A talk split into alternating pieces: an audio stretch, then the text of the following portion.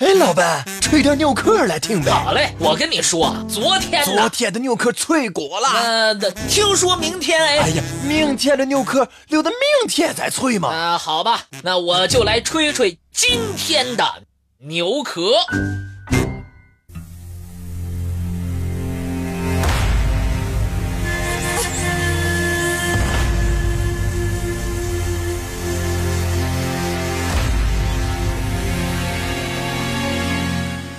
二战时期，德国的铁骑踏遍了整个欧洲。他们在侵略别国的同时，也像强盗一般洗劫了那个国家的财产，当然，也包括私人财产。这些巨额财富，以一种隐秘的方式被藏了起来，至今仍有尚未找到。和尚未查出的大量财宝埋藏地下。在二战中，德军劫掠了大量的金银珠宝，德国国家银行把这些来自其他国家的黄金归入自己的黄金储备。这不仅仅是纳粹侵略的主要经济来源，也是希特勒。将战争持续进行下去的重要资源。一批中立国家为了某种利益而给纳粹大开方便之门，比如瑞士、西班牙、阿根廷、土耳其等等。通过瑞士银行的中转，纳粹黄金堂而皇之地流入了其他国家。纳粹黄金。先被兑换成瑞士法郎，他们再用这些洗过的钱从中立国家购买战争原料。现在，人们仅仅知道纳粹宝藏大致存于梵蒂冈、瑞士以及南美的银行。除此之外，纳粹财宝有些在战争期间被藏匿，还有一些被。逃脱制裁的纳粹高官据为己有，最后被战胜国占有一部分，比如英国和美国。因而，纳粹的黄金赔偿问题至今仍引发了诸多争议。二零零七年的春天，英国国家档案馆最新解密了一百八十份。二战时期的绝密文件。文件显示出，在一九四三年，英国军情五处逮捕了一位名叫埃内斯托·霍普的阿根廷人。此人虽为阿根廷人，却是在德国出生，后来成为德国情报部门的秘密特工。逮捕他时，他正在西班牙一带四处活动。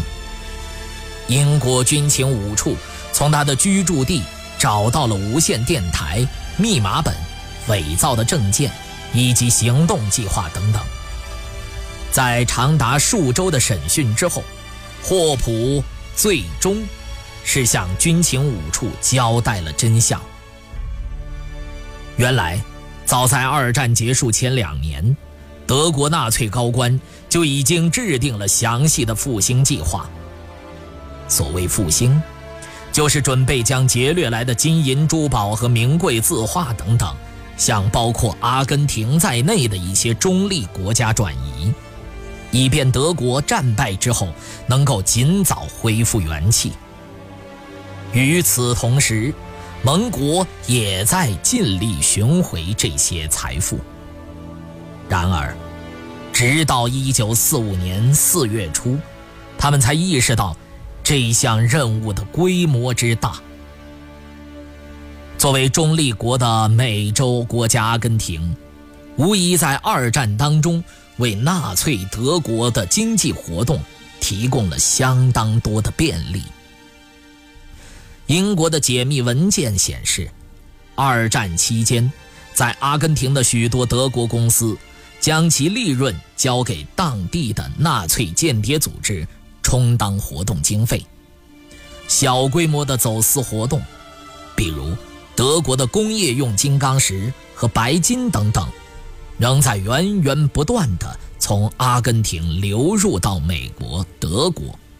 不仅如此，在战争末期，许多纳粹高官向中立国家，阿根廷也是其中之一，他们纷纷进行逃窜。一九四四年一月，在美国的压力下，阿根廷被迫做出让步，同德国断绝了外交关系。此后，阿根廷继续保利保持着中立态度。已经被确认的纳粹运送到阿根廷的最大一笔财富，是纳粹高官马丁·包曼在1943至1944年期间由西班牙转运至阿根廷的大批掠夺财富。作为美国作家，法拉格就声称，这些转移记录都保存在阿根廷、英国和美国的档案之中。所有运到阿根廷的货物，以埃瓦·皮隆夫人的名义存入了阿根廷中央银行的金库里。这些巨额财富后来被皮隆家族侵吞了不少。二十世纪五十年代，埃瓦夫人去欧洲旅行期间，在数家瑞士银行存入了超过八亿美元的资产。由此可以想象。这笔纳粹财富之巨啊！现在，虽然无法确切的知道被包曼转移到阿根廷的纳粹财产的数量，但，它无疑是被包曼转移到阿根廷的纳粹财产当中最大的一笔财富。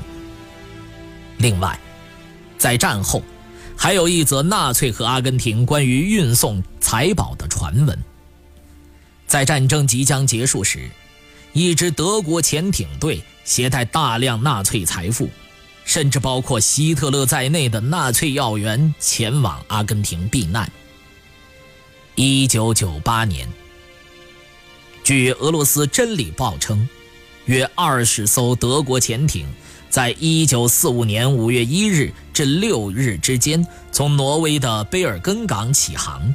在佛得角群岛附近与另外一支德国潜艇会合，他们在那儿获悉德国投降的消息。一些潜艇随后被艇员凿沉，还有一些向盟国投降，但其中至少有六艘潜艇继续向阿根廷航行。这六艘潜艇内的大量财富是不是？流向了阿根廷，目前已成为了未解之谜。